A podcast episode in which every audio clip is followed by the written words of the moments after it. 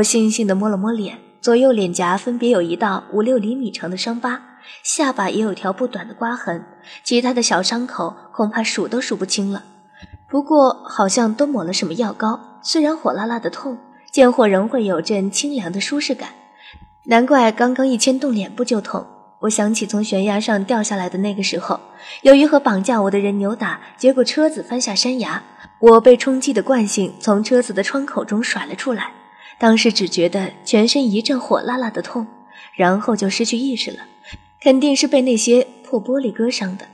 这么多伤口，即便是在现代，要完全医好，也必须借助整容技术，在这里恐怕几乎是不可能的了。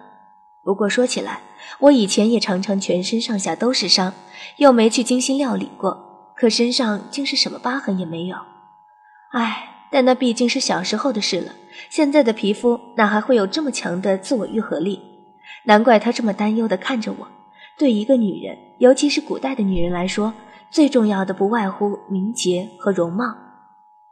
我无意识地冷然一笑：“名节和容貌吗？”我脑中倏然浮现出那具赤裸的尸体，即便满身的伤痕，却依旧如白莲般美丽圣洁。然而，他却再也不会醒来对我微笑了。我的心被狠狠地抽搐一下，随即马上强迫自己将那画面驱逐出脑海。早在七年前，爸爸用那双温暖的手将我和哥哥拉出黑暗的时候，我们不是发过誓了吗？忘记那一切，重新开始新的生活，幸福快乐的生活。而我也一直做得很好，至少比哥哥做得好。我收敛了所有的情绪，转而用一张带笑的苦瓜脸面对他，哀声道。完了，这下毁容了。可能听出我完全开玩笑的口气，他足足愣了有三秒，才道：“你已经完全不在乎吗？”那怎么可能？我甩甩手，有谁会希望变成个丑八怪呀？不过，再怎么在乎也没用啊。所以只好想，不过是一个躯壳而已，反正下辈子总要换的。也不知是因为我思想过于奇怪。还是说错了什么话？他听完竟有些失神。我看他脸上闪着银灰色的面具，心中有些了然。同是天涯沦落人呐。你叫什么名字呀？我问。从外貌看，他的年龄应该是跟我相近的，顶多也不过大我一二岁。在古代，我无亲无故的，能跟着他，被他像哥哥那样照顾，还真是个不错的选择。萧其然。我点点头，问道。可以叫你齐然吗？当然。他露出一个如春风般和睦的笑颜，盯着他脸上的面具。我失神了良久，明知道不该问，但却还是脱口道：“你为什么要戴着面具？我不能看看你的真面目吗？”他怔愣了许久，估计是没料到我会提出这个要求。不过继而仿佛想通了什么，不在意的笑道：“可以呀，如姑娘所言。”不过是一个躯壳而已。说完，反手便将脸上的面具取了下来。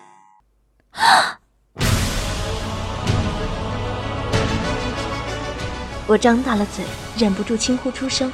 原本躺倒在石床上的身体也支了起来。我发誓，绝对不是我想在他面前表现的那么幼稚丢脸，而是那张脸给我的震撼实在太大了。在现代，由于爸爸在台湾商界。几乎可以称得上是叱咤风云的名流。虽然我和哥哥为了不引人注意，从来都是故意低调的过着普通人的生活，上普通的高中，可还是免不了要偶尔接触上层社会那些翩翩家公子和影视歌明星。即便是哥哥本身也是个难得一见的美男子，就是待人冷漠了些，不爱笑却更显得酷。可是早见过这么多帅哥。我却仍是被眼前这张脸震得久久无法回神了。这个人的容貌根本就无法用英俊来形容。什么叫绝世容颜？我到今天才终于真正见识到，墨黑的丝丝发缕在庙外微风的浮动下不住飞扬着，时而贴着他白皙晶莹的肌肤，时而又拂过他薄薄的、微微扬起的唇。窄窄的鼻梁如山上雪般衬着幽光，拔擢挺立，而那双细长剑眉下的眼睛，我竟仿佛是第一次看清了他们的全貌。长长的睫毛微微颤动着，带出冰蓝色瞳眸中温暖的笑意，忽闪着明亮的光芒。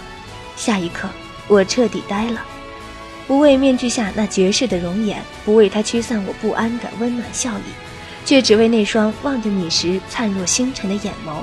掩藏了多少不为人知的痛楚与沧桑，竟仍清澈的如一汪秋水。他对我的反应报以苦笑，只是淡淡的道：“现在你知道我为什么要戴着面具了吧？”我愣愣的点头，随即幡然醒悟，马上又急切的摇头道：“我可没垂涎你美色的意思。你这个容貌，世人看到都会没抵抗力的。”他被我的话逗乐了，望着我轻轻一笑，道。你好好休息吧。我还沉醉在刚刚那个颠倒众生的完美笑容里，直到他快走出门口的时候，才回过味儿来。他的背影笔挺的，在风中却显得相当单薄，神子般的华丽中，竟隐隐透露着无限孩子气的落寞和沧桑。